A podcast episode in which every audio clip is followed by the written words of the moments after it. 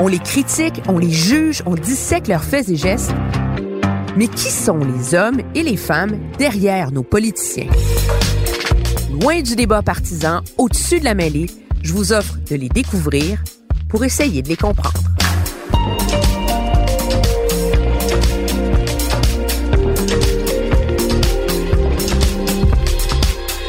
Emmanuel présente Roméo Saganache. Ah! Y a rien comme monter sur la colline du Parlement, dans la neige, l'hiver, quand il fait moins 20 dehors. Alors là, je monte la côte vers euh, l'édifice de l'Ouest, le nouvel édifice de l'Ouest, qui vient tout juste d'être inauguré et où on est pas mal plus à l'étroit et qu'on apprend tous à découvrir. C'est ici que le député du NPD, Roméo Saganache, m'a demandé qu'on fasse l'entrevue. Son bureau à lui est dans un édifice voisin. Tout le monde sur la colline parlementaire fait des apprentissages en ce moment parce que l'édifice du centre, cet édifice que tout le monde connaît avec la tour de la paix, il est fermé pour au moins dix ans pour un grand chantier de rénovation. Alors tout a été déménagé dans l'édifice de l'Ouest. D'un, on n'est pas allé là depuis près de dix ans, puis il est complètement réaménagé. Alors tout le monde réapprend un peu à apprivoiser euh, ce nouveau lieu. Toutes les salles, tous les dédales, tous les raccoins euh, ont changé. Hop, on passe la casse. Les portes s'ouvrent, tout est automatisé. Ça fait partie de la nouvelle donne politique là, de 2019 aussi. Oh, ça va? Ça, c'est bon. Oh, Alors là, je vais me trouver un petit coin tranquille. Hey, ça va bien? Hey, ça va bien, tu vas? Ben oui, ça va. Qu'est-ce que tu fais ici? Ah, je cherche une salle, je fais Romeo Saganache pour mon nouveau podcast. Ça, euh, si vous vous demandez, c'est David McGuinty, le député euh, d'Ottawa-Sud, libéral, frère de l'ancien premier ministre de l'Ontario. Ben oui, on se... Ben oui, je sais. Mon premier souvenir de Roméo Saganache remonte aux années 90. Il menait la bataille des cris contre le projet du siècle. Rappelez-vous, là, le vaste projet de Grande Baleine. Premier cri, avoir gradué de la faculté de droit, il était à la fois admiré et conspué par certains, parce qu'il était admiré parce qu'il incarnait une nouvelle génération de leaders autochtones éduqués, cosmopolites, mais critiqué par une majorité québécoise, il faut le dire, parce qu'il incarnait tout autant un nouveau militantisme des Premières Nations, un débat qui est toujours aussi vif 30 ans plus tard. Là. de mettre ces chicanes de côté et de travailler vraiment sur la, la structure gouvernementale que nous voulons nous doter dans le territoire de la Belgique, dans le territoire traditionnel des Cris. Concrètement, qu'est-ce que ça va changer pour les communautés? Le mode de vie traditionnel crie Roméo Saganache, il l'a dans la peau. Faut comprendre qu'il est né sous la tente. Il a vécu les sept premières années de sa vie sur le territoire, entouré de ses parents, ses frères, ses sœurs. Et ça, c'était avant d'être arraché à sa famille pour être envoyé dans un pensionnat autochtone. Il y a appris la colère, mais la discipline de survivre aussi. Et s'il a été tenté de renouer avec un mode de vie traditionnel, le grand chef des cris de l'époque en a décidé autrement, l'a encouragé à poursuivre ses études et devenir finalement un de leurs grands leaders. La paix des braves, la Déclaration des Nations Unies sur les droits des peuples autochtones, Roméo Saganache a été aux premières loges des grandes avancées des Premières Nations ici au pays et sur la scène internationale.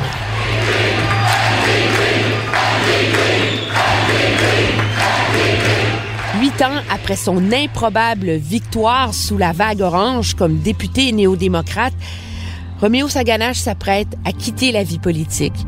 Fier, serein aussi. Comment un homme qui a tant souffert et dont le peuple subit toujours tant d'injustices dans notre société peut-il demeurer optimiste? C'est là l'histoire de son destin. Je vous présente Roméo Saganache.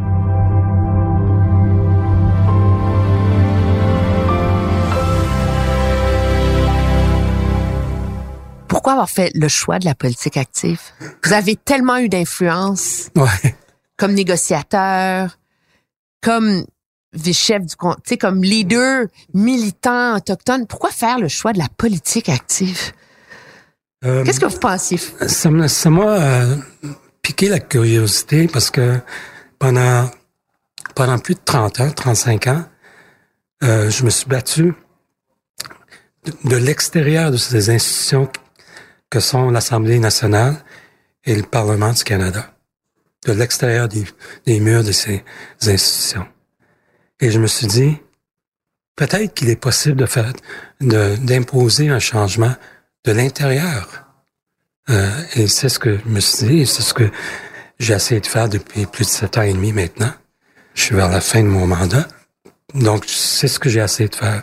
Parce que ça a été à la hauteur de vos attentes, la vie politique? Oui, oui, c'est une, euh, même si je me représente pas, euh, c'est une décision que j'avais prise même à- avant d'être élu en 2011. Euh, je l'avais mentionné à Jacques avant d'être élu que j'essaierais de faire deux mandats. Euh, ce fut une très belle expérience. J'ai adoré cette expérience. Les deux objectifs euh, principaux que je me, me suis donné, ma loi sur la Déclaration sur les Nations Unies des droits des peuples autochtones, qui, est- qui est passé le Parlement et maintenant devant le Sénat. J'espère que le Sénat euh, va le passer avant la fin euh, du 42e législature. Et, et la capacité de pouvoir m'exprimer dans ma langue dans cette institution que j'avais soulevé dès 2011. Mais vous vous exprimez, c'est quand même hallucinant, vous vous exprimez en cri au Parlement, puis dans les, les comptes rendus des débats, il est écrit euh, s'exprime en langue autochtone. Oui, Est-ce que c'est un de vos combats de changer ça? oui, oui. C'est pas un peu, euh, il y a quoi, il y a 58 langues autochtones À au Canada? près. Qui sont encore parlées, oui. Mais on peut pas avoir de la traduction pour Non, 58 non, langues non, autochtones au Canada. Ce n'est pas le cas. Ce n'est pas le cas parce que c'est peut-être pour, pour, pour garder ça pour la révolution euh, réelle. Un jour, il n'y aura pas 338 euh, députés autochtones qui parlent 58 langues dans cette chambre demain matin.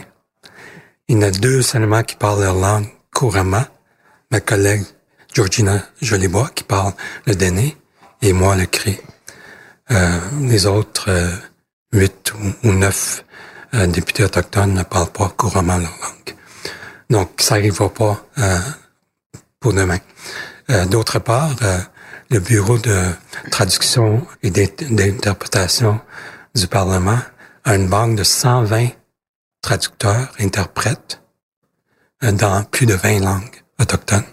OK. Donc, les outils sont en place. Il y a un effort à faire. C'est juste technologiquement, c'était pas possible dans notre place avant. Ça va l'être maintenant? Ça, ça l'est maintenant. Il y a trois lignes euh, qui sont installées. Donc, euh, euh, sur notre motion d'opposition euh, jeudi sur euh, euh, les questions de logement, je vais faire mon discours en cri.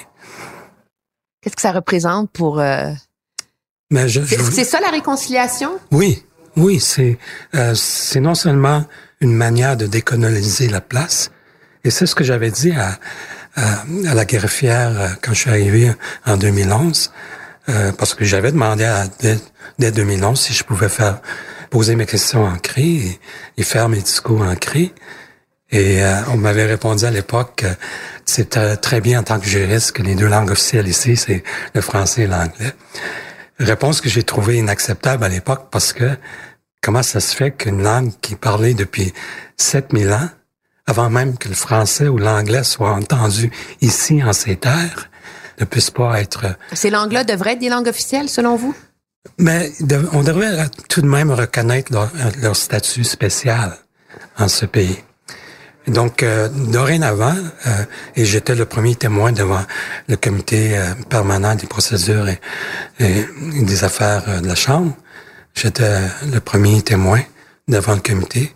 J'ai fait mon, mon, mon témoignage en cri dès ce moment-là.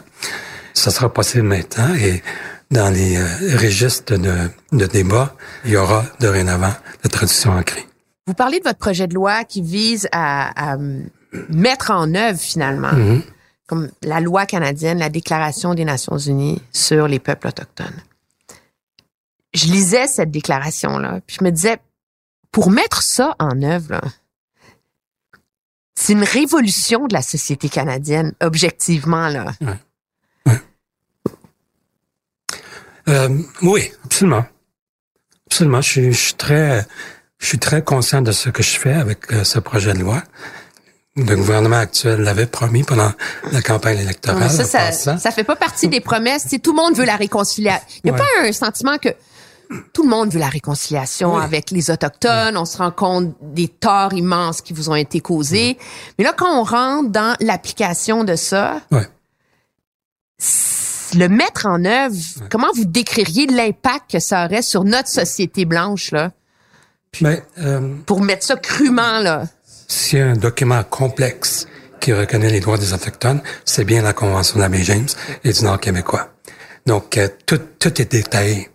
Euh, le développement euh, social, culturel, économique, euh, éducationnel, euh, tout, tout est là-dedans. Sécurité publique, euh, commission scolaire CRI, comme, commission conseil de la santé des services sociaux CRI, la police régionale CRI, tout est là-dedans, incluant les droits de chasse et de pêche CRI. Donc, quand, quand cette entente a été signée, je me souviens très bien, en 75, d'avoir entendu, par exemple, les associations de chasse et de pêche de la province du Québec, parce que la Convention d'Abbé James reconnaissait le droit des cris de chasser, pêcher toute l'année, toutes les saisons, sans suivre les règlements de la province. Mais ces gens-là disaient, mais voilà pour le cheptel de l'Orignal, euh, les caribous, euh, tous nos lacs vont être vidés euh, dans deux, trois ans déjà. Ouais. Les caribous de Val d'Or, c'est les forestières. Hein? Ouais. Donc, euh, donc c'est, euh, c'était la crainte, mais c'est, ça a eu l'effet contraire. Euh, les cris ont survécu de chasse et de pêche pendant 7000 ans. Ils élimineront pas ces, ces ressources-là du jour au lendemain, c'est sûr. Donc, euh, la crainte qui, qui, qui était exprimée au départ s'est transformée en, en bénéfice pour tout le monde, dans, dans le fond. Quand les règles du jeu sont claires, tout le monde s'entend. Mais regardez, D'où, d'où les 80, d'où les 80 euh, ententes que nous avons signées depuis 75. Mais regardez tout le débat en ce moment, par exemple, dans l'Ouest canadien, autour euh, du pipeline Trans Mountain, euh, autour euh, du gazoduc, euh, où on a des chefs autochtones qui sont d'accord et qui signent une entente, qui sont pas respectés et dénoncés par les chefs héréditaires. Si on veut mettre ça en place, est-ce qu'il faut pas qu'il y ait un ménage dans la gouvernance Oui, autochtone? absolument. Totalement. Parce que c'est ingérable, on s'entend, là. Totalement. Et, et j'ai posé la question hier au premier ministre euh, par rapport à la loi sur les Indiens, qui est considérée par le Comité des droits de l'homme des Nations Unies, que ce comité qui est composé d'experts en droit international, pas la Commission des droits de l'homme, mais le Comité des droits de l'homme, qui condamne encore le Canada parce que la loi sur les, Indiens est encore discriminatoire envers les femmes autochtones. Donc, j'ai demandé, je la question. Parce que le premier discours du premier ministre en 2015, en décembre 2015, devant les chefs de l'Assemblée des Premières Nations, il a dit cinq choses, dont notamment, il a promis qu'il abrogerait toutes les lois qui ont été unilatéralement imposées sur les peuples autochtones par les gouvernements précédents.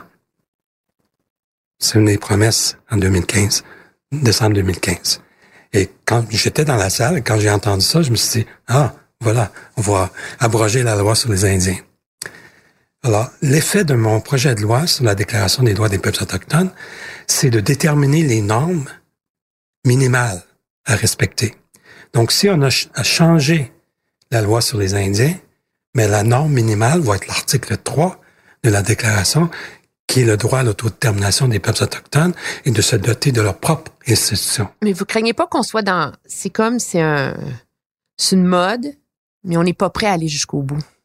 Mais mon projet de On en parle encore là, de la, Ben- la, récon- tu sais, la réconciliation, les langues, l'éducation, euh, le, nouveau système, tu sais, les, les services sociaux où on, en- on arrache les... Je veux dire, ça Ben- fait depuis que je suis à Ottawa qu'on parle de ces... de Qu'est-ce qui a changé qui vous donne espoir maintenant que ça va s'améliorer? La Commission de vérité et de réconciliation avait plusieurs euh, recommandations ou appels à l'action. Le principal pour moi est l'appel à l'action 44, qui demande au gouvernement du Canada, aux provinces, aux territoires et aux municipalités de pleinement adopter et de mettre en œuvre la Déclaration des Nations Unies sur les droits des peuples autochtones comme cadre de réconciliation. La réconciliation, c'est un processus. C'est pas un truc qu'on fait euh, une fois et c'est terminé. C'est un processus euh, dans le temps. Et donc, à chaque occasion que nous avons, euh, faisons-le sur la base de cette déclaration. Ce que mon projet de loi fait essentiellement, c'est de mettre en œuvre l'appel à l'action 43 et 44 de la Commission de vérité et de conciliation, d'une part, et d'autre part, confirme l'application de la déclaration en droit canadien. Donc, ça va forcer, ça va au moins donner les moyens de poursuivre un gouvernement qui ferait pas ce qu'il faut. Oui. C'est ça que vous dites? Donc, tout, tout est déjà là. Cette déclaration a application. Contrairement aux conventions internationales ou aux traités euh, que nous signons au niveau international, une déclaration, c'est différent. Euh, mais cependant, ça ne veut pas dire que les déclarations n'ont pas d'effet juridique, comme on Ouais. dit dans notre jargon euh, juridique. Ça a des effets juridiques parce que les tribunaux et les juges peuvent y faire référence pour interpréter le droit domestique.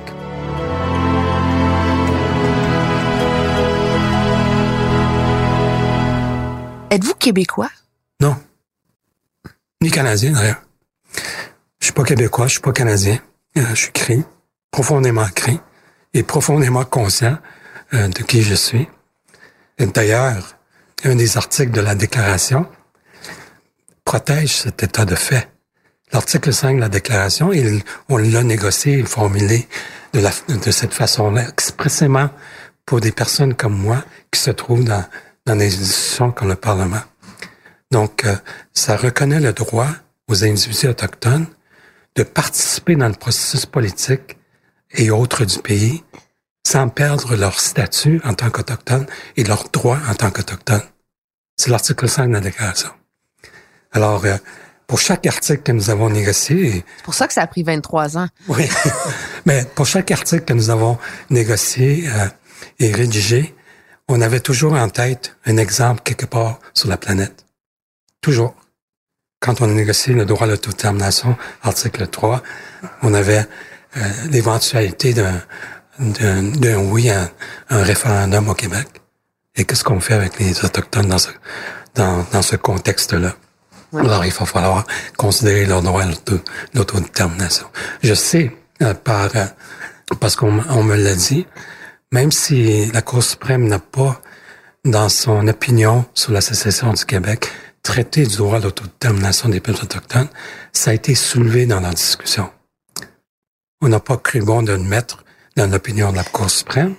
Je tiens cette information de source sûre, mais ça a été discuté parmi les juges. Donc, c'est une bataille qui va revenir, cette Ah, bataille-là. Certainement, certainement. On voit le, dans, dans tout le débat la prise de conscience sociale, je pense, la nouvelle voix qu'on donne aux Premières Nations au pays. Quel est votre rapport au débat sur l'appropriation culturelle? J'ai tellement de chats à fouetter. Vous en êtes pas... J'ai tellement de chats à fouetter que j'ai pas. euh, je sais que c'est important pour pour beaucoup d'autochtones au pays. Et je, je, je, je réalise pourquoi.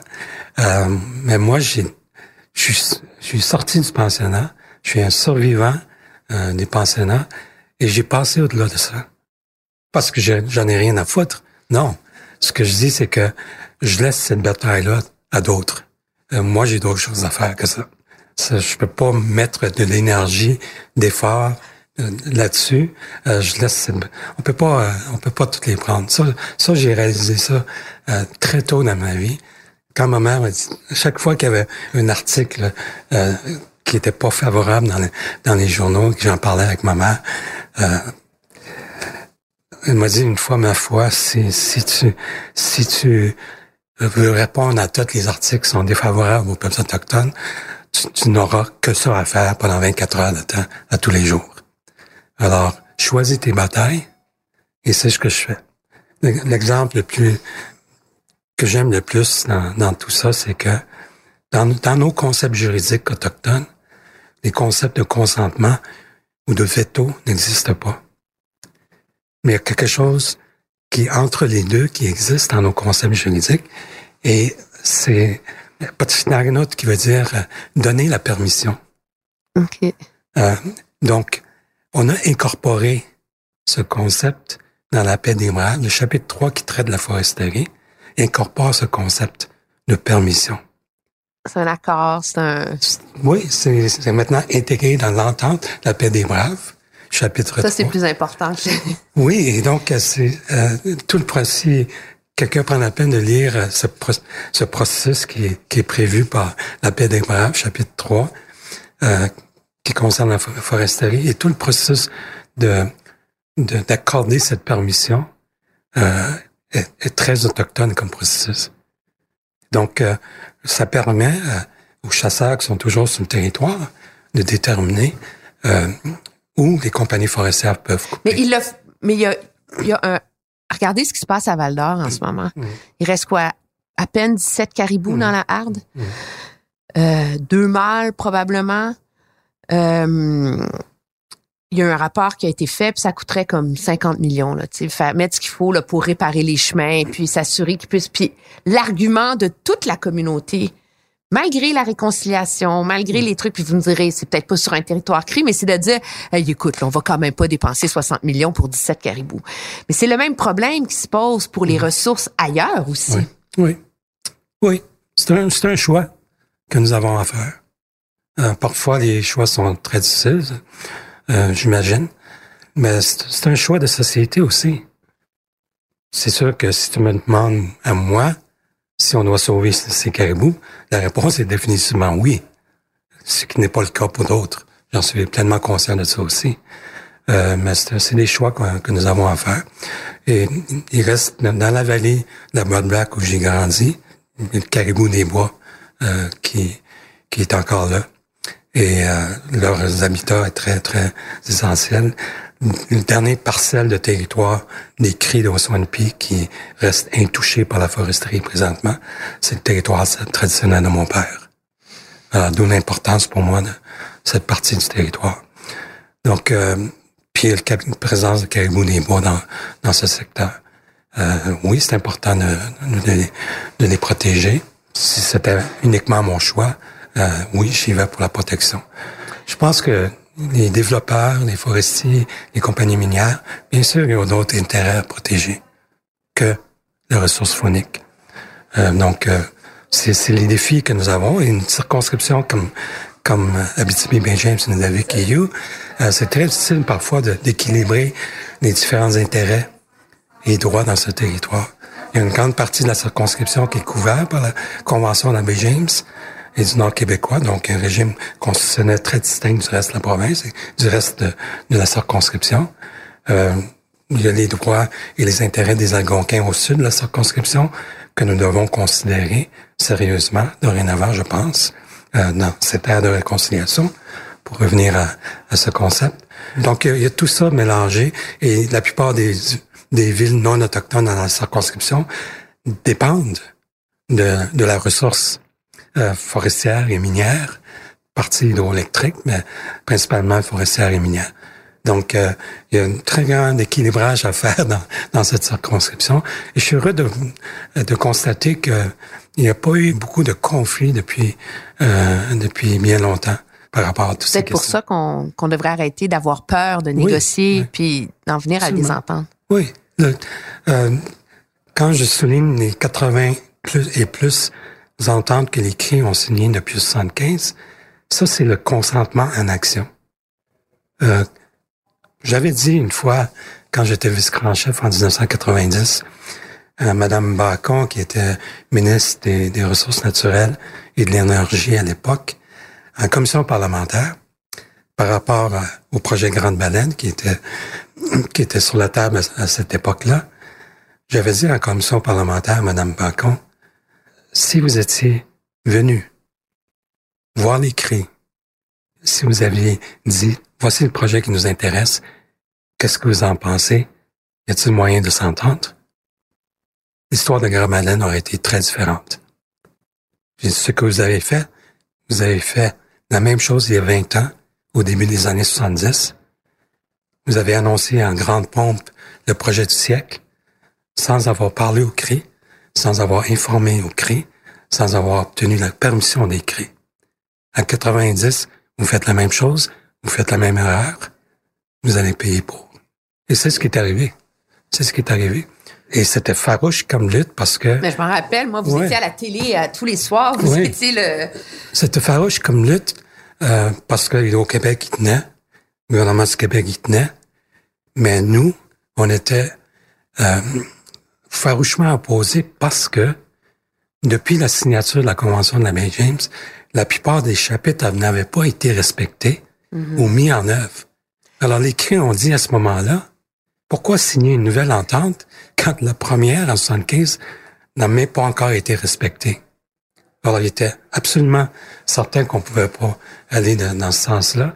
Et même euh, Mme Bacon, à l'époque, avait suggéré dans les médias que ça coûterait peut-être un milliard de dollars pour obtenir le- leur permission au consentement. Et c'est à ce moment-là que j'avais dit, je me souviens encore, notre culture n'est pas à vendre. Parce que tout le monde pensait qu'on faisait ça pour comme position de négociation. Euh, C'est quoi alors, la culture pour vous? ah, c'est, c'est l'ensemble. C'est, c'est le territoire, c'est, l'histoire du peuple cri, c'est le mode de vie des cris, c'est la langue cri, euh, c'est tout ça mis ensemble. Euh, je suis fier de, euh, de mon peuple, je suis fier de mon histoire, euh, je suis fier de ce territoire. Euh, c'est un des plus beaux euh, coins de la planète pour moi. Euh, et je suis très fier de d'où je viens également. Donc, dans ce sens-là, j'attache une très grande importance à ce territoire.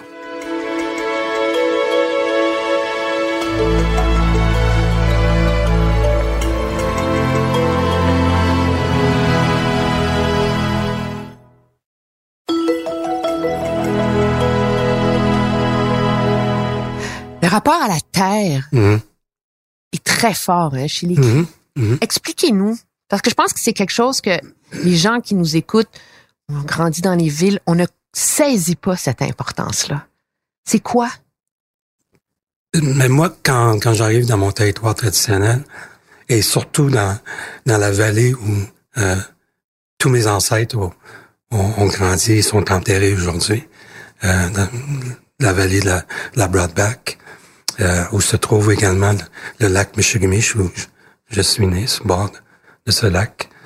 Euh, Michigamish, qui veut dire grand petit lac. et on, on- vous le trouverez pas sur la, la Non, carte hein? du Québec parce que ça- je pense que sur la carte officielle euh, du Québec, c'est le lac Théoda. Mais en cri, on l'appelle de- depuis toujours euh, Michigamish. Euh, donc, euh, lorsqu'on y arrive, on sait que l'ensemble de nos, de nos ancêtres euh, sont enterrés quelque part dans, pour moi dans, dans cette vallée de la Broadback. Euh, euh, donc, euh, l'attachement à ce- cette partie euh, du territoire créé est très profond à cause de ça. Et c'est pas pour rien que j'ai insisté lorsque nous avons négocié la Déclaration des Nations Unies sur les droits des peuples autochtones, qu'on mentionne spécifiquement cet attachement spirituel que nous avons avec nos territoires traditionnels. Et c'est le seul instrument de droits humains euh, au niveau international, en droit international, qui mentionne spécifiquement des droits spi- spirituels euh, à nos territoires et à nos ressources. Euh, donc, euh, c'est l'article 25 de la déclaration. Donc, euh, donc c'est, Vous le sentez physiquement Oh oui, quand vous... a- absolument. Ah! Absolument, absolument. Et, et partout où je, où je vais sur ce territoire, je me sens à l'aise, je me sens protégé par quelque chose.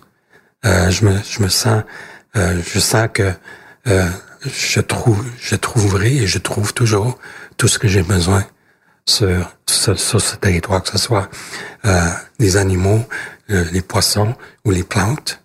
Euh, à chaque fois quand je- quand j'ai une grippe, mais c'est c'est les plantes de chez moi qui qui Pas me guérissent. Non, c'est les plantes de chez moi qui me guérissent. Encore aujourd'hui.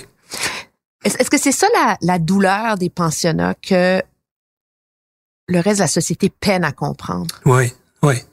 Ah oui, évidemment, quand euh, l'automne, quand on, on venait nous chercher, euh, c'était difficile, autant pour nous que, que nos parents, j'imagine. Et Quand tu vides des villages entiers d'enfants à tous les automnes, ça doit être terrible pour, le- pour la communauté également. Donc, euh, c'est des moments comme ça qui étaient difficiles. Euh, mon père est, est, euh, est décédé la, la première année que j'étais au pensionnat sans qu'on puisse retourner pour dire un dernier au revoir. Euh, je me rappelle encore du directeur, le prêtre, qui, qui nous a convoqués dans... Il y avait un système d'intercom dans, dans, dans le pensionnat qui avait trois, deux ailes, trois étages, les filles d'un côté, les garçons de l'autre. Il y avait un système d'intercom où, où le directeur pouvait nous parler. Le matin qu'il a appelé la famille Saganache à son bureau, je savais très bien c'était quoi la, euh, la mauvaise nouvelle. Ah oui, pourquoi? Ah, parce que mon père était malade quand, je suis parti. Alors, euh, il nous, il nous a annoncé euh, son décès et dans la même phrase, euh, nous nous annonce également que le pensionnat ne disposait pas d'argent ou de budget pour nous renvoyer chez nous pour les funérailles. Donc, euh, et je me rappelle mes frères et sœurs qui étaient dans le même pensionnat parce que nous étions 14 et on nous a envoyés dans quatre, quatre pensionnats différents. Euh, donc, euh, je me rappelle les autres pleuraient et moi, je- qui étais tellement enragé devant la nouvelle que j'ai continué à le regarder dans ses yeux sans pleurer. Tellement que j'étais enragé de la situation. Et pour revenir à ta question initiale, je me suis dit, dès ce moment-là, et j'avais presque 7 ans, 8 ans, dès ce moment-là, je me suis dit, OK, je dois accepter mon sort. Mon père est maintenant parti, mon idole est maintenant parti. Je dois accepter mon sort et d'essayer d'essayer de tirer le maximum de cette mauvaise situation dans laquelle je suis. Euh, c'est mon sort, c'est mon destin en tant que petit enfant indien. Parce que c'est la seule raison que j'étais au pensionnat. Euh, donc, je dois l'accepter. Les moniteurs, entre autres, trouvaient que j'avais une, une sagesse, mais aussi euh, une maturité pour mon âge. Euh, ça m'a aidé en quelque sorte. C'est cette colère qui vous a protégé, oui, vous oui, pensez? Oui, oui, oui, oui. Ce qui fait que vous en êtes mieux sorti? Euh, probablement. Euh, plusieurs de mes amis ont subi des euh, ont subi des, des sévices euh, physiques, sexuels et autres, euh, même spirituels, émotionnels, certes. Et mais c'est cette force moi qui qui m'a protégé, je pense. Et d'autant plus que pendant lorsqu'on m'a annoncé la mort, le décès de mon père, pendant deux ans, j'ai refusé de leur parler. Ah oui, je me, me souviens même une, journée où euh, le prêtre m'a offert 25 cents, et c'était beaucoup à l'époque, pour que je puisse au moins dire oui ou non. Euh, mais j'ai, pendant deux ans, j'ai refusé de leur parler.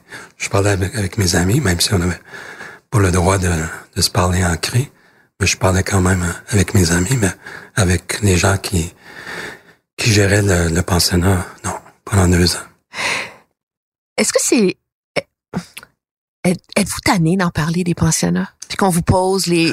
Je suis comme gênée de vous en parler parce que Ouais, je me dis, il ouais. doit être tanné d'en parler. Mais, tu sais, la Commission de vérité et réconciliation nous recommande d'apprendre cette, euh, cette partie de notre histoire, euh, cette triste partie de notre histoire tragique.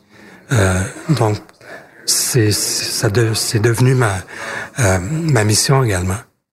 C'est- sûr que c'est difficile d'en parler parce que euh, lorsqu'on demande euh, aux survivants des pensionnats de, de parler des pensionnats, euh, c'est une invitation de revivre certains traumatismes. C'est intime aussi. C'est très intime, mais euh, mais autrement, euh, c'est devenu ma mission. Une des choses que je me suis promis de faire euh, en sortant du pensionnat, c'est deux choses que je me suis promis. D'une part, d'aller dans le bois, retourner vivre dans le bois, ce que j'ai fait pendant deux ans. Et la deuxième chose, c'est de me réconcilier avec les personnes qui m'ont mis dans les pensionnats. Et ça fait partie de ma mission. Et donc, capable? oh oui, oh oui, c'est c'est c'est c'était pas évident au départ, mais euh, tout ce que je fais maintenant est par rapport à cette réconciliation. Mon projet de loi privé euh, comme parlementaire euh, euh, est- est une Est-ce que c'est vrai que vous en avez jamais parlé à votre mère? non.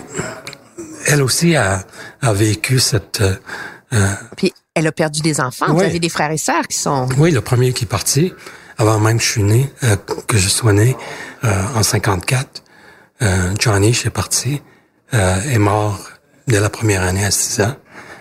À ce jour, on ne sait même pas de quoi il est mort. Il n'y a pas de certificat de décès, bien sûr. Pendant 40 ans, on n'a pas su où il était enterré même. Et c'est le hasard qui a fait ma, ma soeur qui a travaillé longtemps pour les services nordiques de Radio-Canada à Montréal, près de 30 ans, je pense. Euh, elle vient de prendre sa retraite. Le hasard a fait qu'elle elle, elle tournait à, à, Moose Factory, où l'école était pour lui, le pensionnat. Et euh, il y a une femme qui a su que Emma Saganache était euh, dans le village avec son équipe de tournage faisait une histoire, comparaison entre les cris de la baie James au nord du Québec et les cris de l'autre côté euh, de la baie en Ontario. Et cette madame était une infirmière euh, au pensionnat. Et quand elle, elle su était là, euh, elle l'a trouvé dans le village, puis elle a demandé, est-ce que tu avais un frère qui s'appelait Johnny? Puis elle m'a dit oui. Puis la,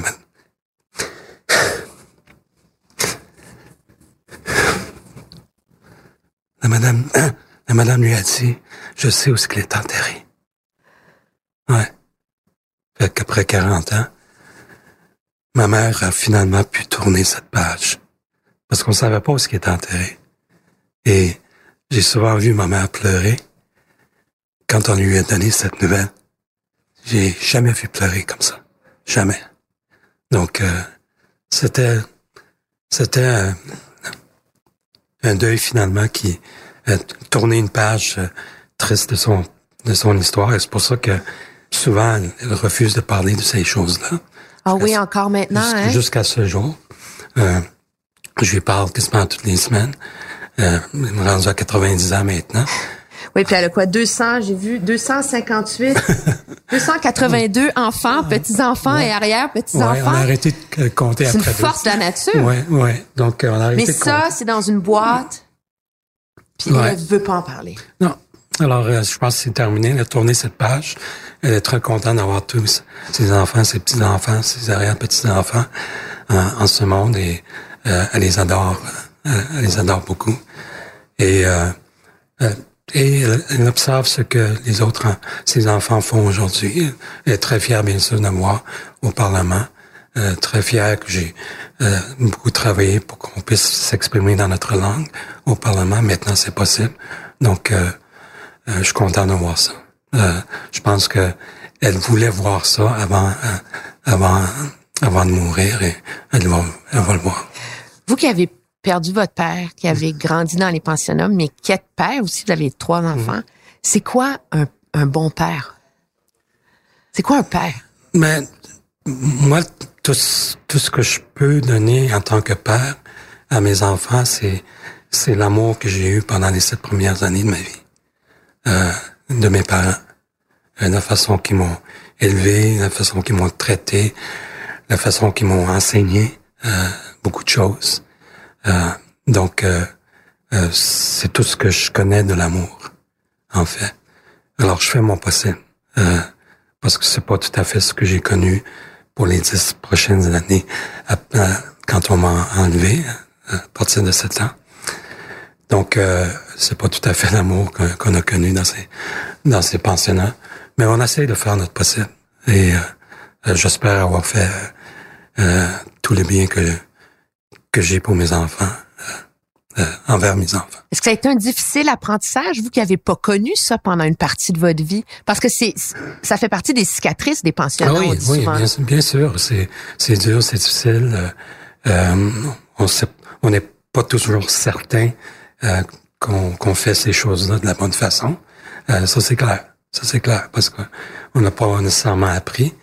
Euh, mais j'ai quand même connu euh, toute cette tendresse, cet amour quand, euh, de ma naissance jusqu'à l'âge de, de 7 ans.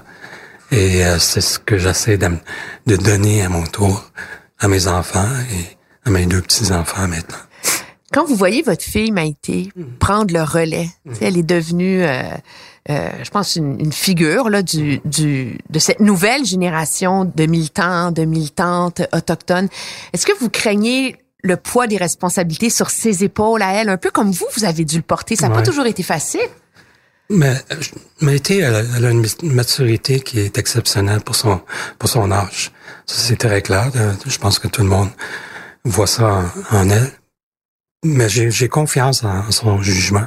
Euh, je sais que, euh, euh, tout comme moi, à l'instar de, de son père, euh, elle est approchée à chaque élection pour, pour se présenter. Ah oui, hein? Mais elle est assez euh, sage et, et Vous voulez pas mature. qu'elle se présente tout de suite? Euh, ce sera à elle de déterminer.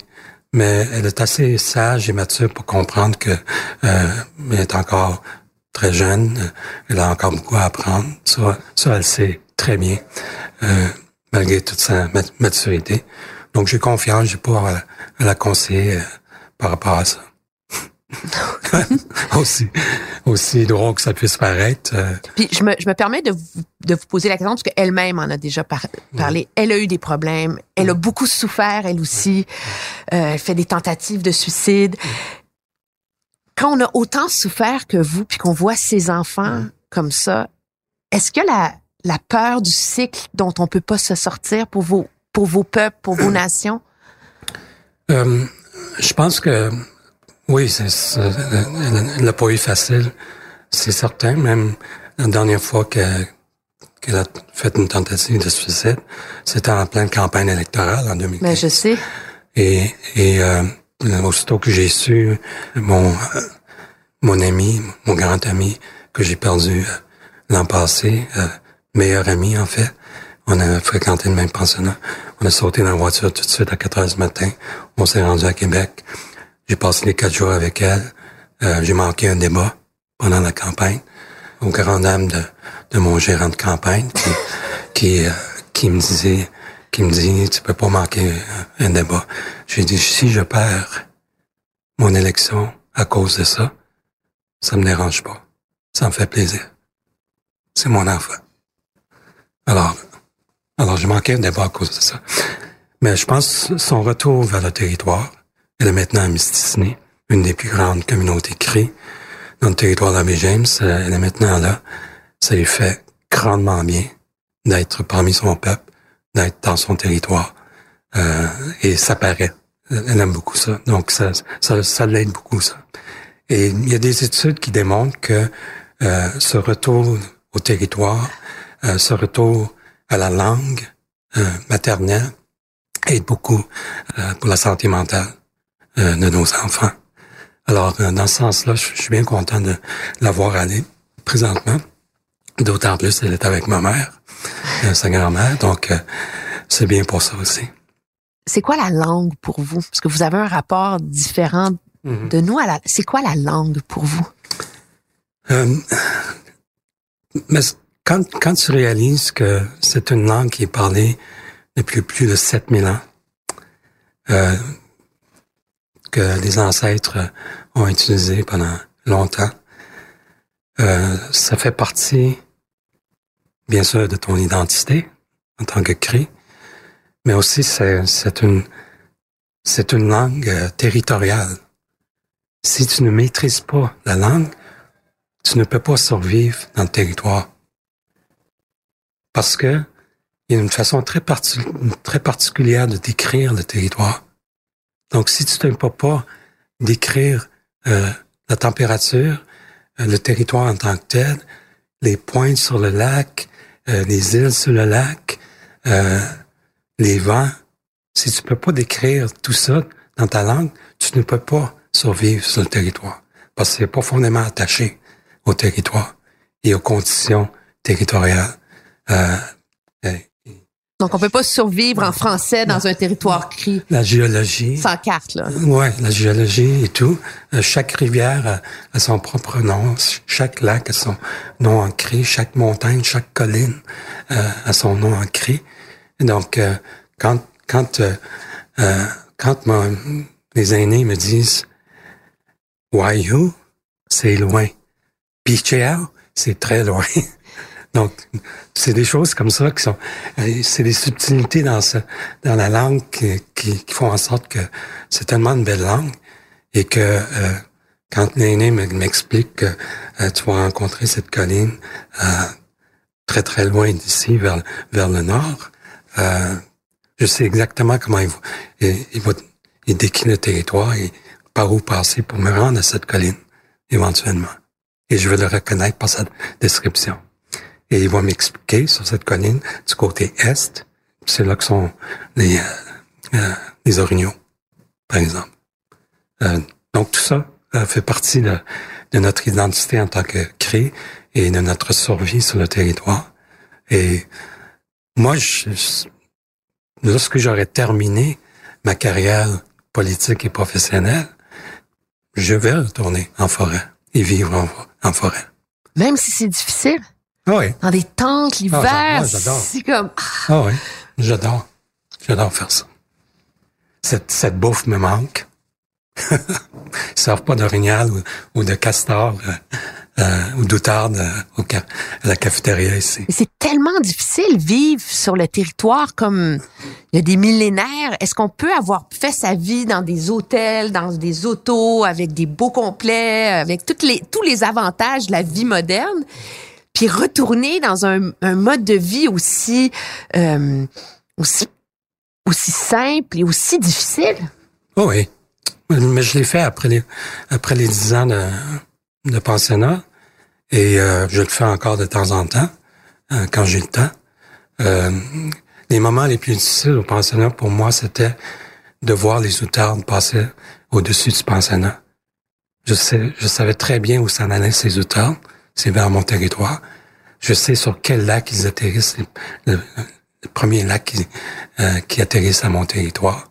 Euh, je savais exactement. Ça, ça me manquait beaucoup. Ça, ça, ça, ça m'a beaucoup affecté à tous les printemps de voir ces outardes voler au-dessus du pensionnat ou de les entendre passer au-dessus. Oui, je, euh, je survivrai. Euh, J'en suis persuadé. Euh, J'ai assez de connaissances euh, de la vie en forêt pour le pouvoir le faire. Ce territoire de votre enfance, ces aires de chasse de votre enfance, c'est plus tout à fait les mêmes maintenant à cause du développement Mhm. des mines, de la Oui. foresterie. Ouais. Le climat. C'est dramatique pour votre peuple. Oh oui. Oh oui, je, je me souviens, euh, le lac qu'on appelle en Cré, où j'allais à tous les printemps, jusqu'à tout récemment. Euh, T'arrêtais sur un chemin forestier, t'avais à peu près 7 kilomètres à marcher en forêt euh, pour me rendre au campement de mon frère aîné, Wally. Donc, t'avais à peu près 7 kilomètres à marcher en, forêt avant de se rendre au lac Opawika. Et il y a un printemps, je suis arrivé et toute la forêt avait été coupée. Et je pouvais voir de la route le lac dorénavant. Je ne sais pas si tu, peux saisir le, choc que ça provoque en toi. Ça faisait plus de 30 ans que j'allais à ce, à ce camp printanier pour la chasse à l'outarde. La joie de marcher en forêt pour me rendre. Euh, finalement, il n'y avait aucun arbre. La tristesse qui m'a euh, envahi à ce moment-là et la désolation devant mes yeux. Et je repense, j'ai repensé à mon frère aîné qui, qui est maintenant décédé. Qu'est-ce qu'il qu'est-ce qu'il aurait senti et pensé lui de voir ça? Alors, j'ai tout simplement déposé mes fusils dans le camion et je, je suis retourné au village. Je pouvais pas vivre ça. Donc c'est, c'était la dernière fois, presque la dernière fois que je suis allé à la chasse à l'outarde, le printemps. C'est le printemps pour nous Mhm. qu'on fait ça. Alors euh, c'est peut-être, euh, je suis peut-être retourné euh, trois, quatre fois mais, depuis ce temps-là à la chasse à l'outarde. Tellement que ça m'a bouleversé là, cette scène. Ça fait partie aussi du, du combat des Premières Nations Oui, de convaincre le monde industriel oui, de réconcilier les aspirations économiques avec le besoin de protéger vos territoires. C'est mal compris, ça.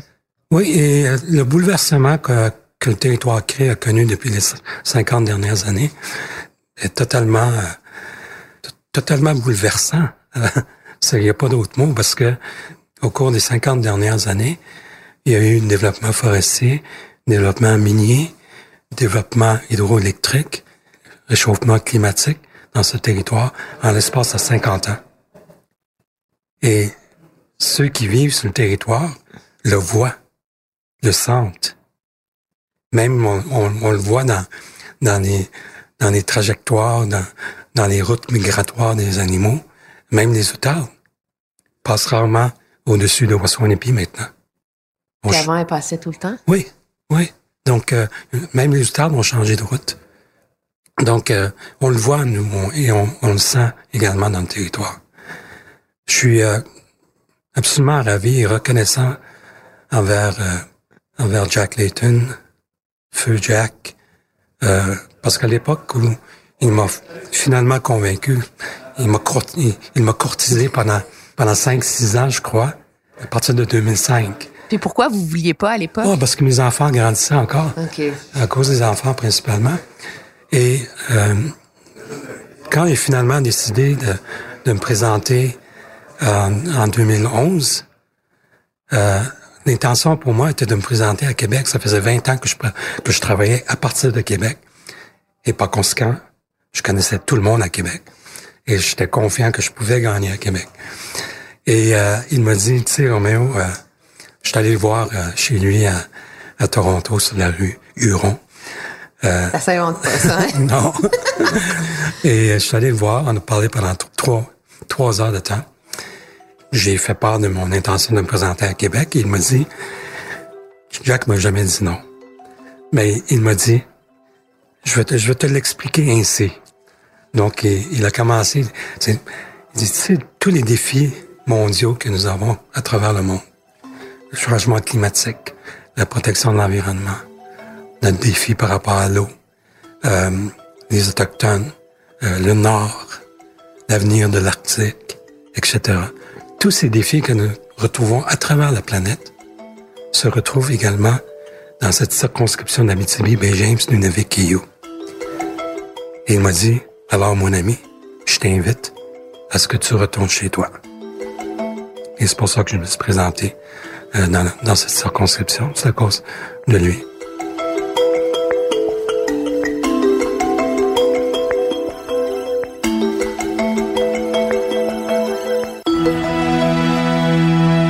Le, temps file. Je veux vous demander, avez-vous une lecture marquante?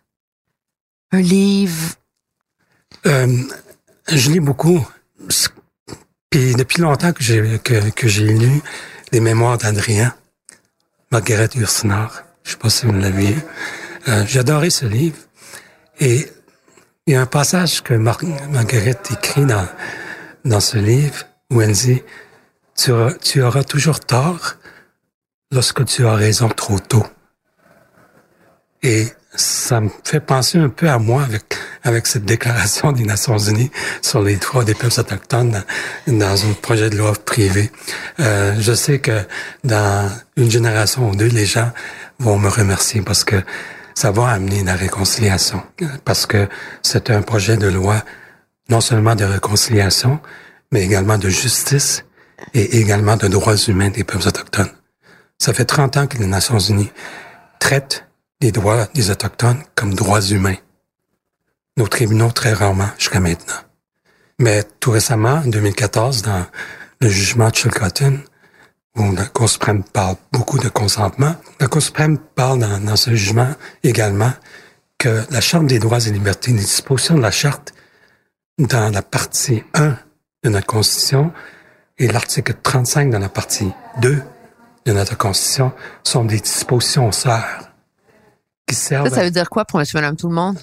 ça veut dire que autant que la, les dispositions de la Charte des droits et libertés et l'article 35 servent à limiter les pouvoirs des gouvernements provinciaux et fédéraux. Mm-hmm. C'est ça que ça veut dire. Alors, c'est important comme, comme constatation et comme principe constitutionnel pour nous. Donc, ça veut dire que l'article 35 sert également à limiter les pouvoirs. Donc, les pouvoirs par rapport aux ressources les provinces, par exemple, sont, ne sont pas absolus parce qu'il y a des droits autochtones qui sont rattachés à ces ressources-là. C'est ça que ça veut dire. On parle souvent dans les médias de ce qui va mal chez les Autochtones. Les réserves, l'eau, les soins sociaux, etc. Vous, Roméo Saganache, qu'est-ce qui vous donne espoir? Je ce que je vois présentement euh, à travers le pays, j'ai fait beaucoup de, de, de routes euh, depuis sept ans et demi à travers le pays. Euh, je rencontre beaucoup de monde à travers le pays, et particulièrement les jeunes, de l'âge de, de Maïté euh, et de mon fils Félix. Je rencontre beaucoup, et ce que je m'aperçois, c'est que quand j'avais leur âge, je n'avais pas ce niveau d'éducation et je n'avais pas conscience autant qu'eux de mes droits en tant qu'autochtone. Et ça, je le vois. Donc, la prochaine génération d'Autochtones, je vous préviens tout de suite, watch out. Parce qu'ils vont être très forts, ils vont être multilingues, polyglottes, ils vont connaître leurs droits, ils vont être éduqués. Et ça, ça me donne espoir. Ça, je le vois beaucoup, beaucoup. Dernière question, le temps file. Qu'est-ce qui a changé entre le Roméo Saganache qui menait la bataille contre Grande Baleine, Mm. puis Roméo Saganache qui s'apprête à tirer sa révérence de la politique? Les cheveux, cheveux blancs. ça, c'est clair. Euh, mais je pense que je parlais de, de, de cette belle expérience tout à l'heure. Euh, j'ai hésité pendant longtemps, comme vous savez. Maintenant, après plus de sept ans et demi, je suis content, très content de l'avoir fait. Et je suis très content que Tom Mulcair et Jack Layton m'ont convaincu de le faire. Cette expérience m'a permis de comprendre euh, cette, cette grosse machine qui est le gouvernement fédéral et comment ça fonctionne de, de l'intérieur. Même si je peux pas faire de lobbying ici pendant quelques années, euh, je pense que je vais pouvoir conseiller, continuer à conseiller euh, beaucoup de personnes par rapport au gouvernement fédéral et comment ça fonctionne ici. Je suis extrêmement content de l'avoir fait. Si c'était à recommencer, euh, je le referais, mais euh, je pense que huit ans au fédéral, huit ans au Parlement, euh, c'est bien suffisant pour moi. Je veux, je veux rester sain d'esprit. Merci beaucoup. Merci à toi.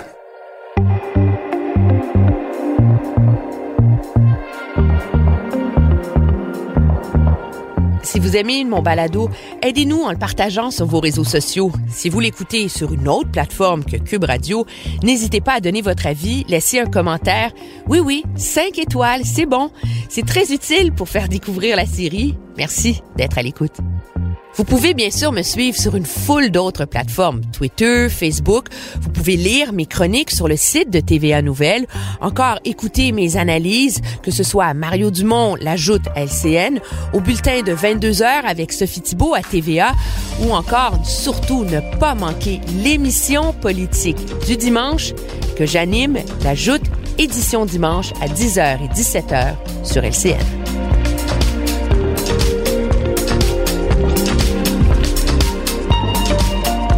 À la recherche et l'animation, moi-même, Emmanuel Latraverse. Au montage, Anne-Sophie Carpentier. À la réalisation, Bastien Gagnon La France. Et c'est une production Cube Radio.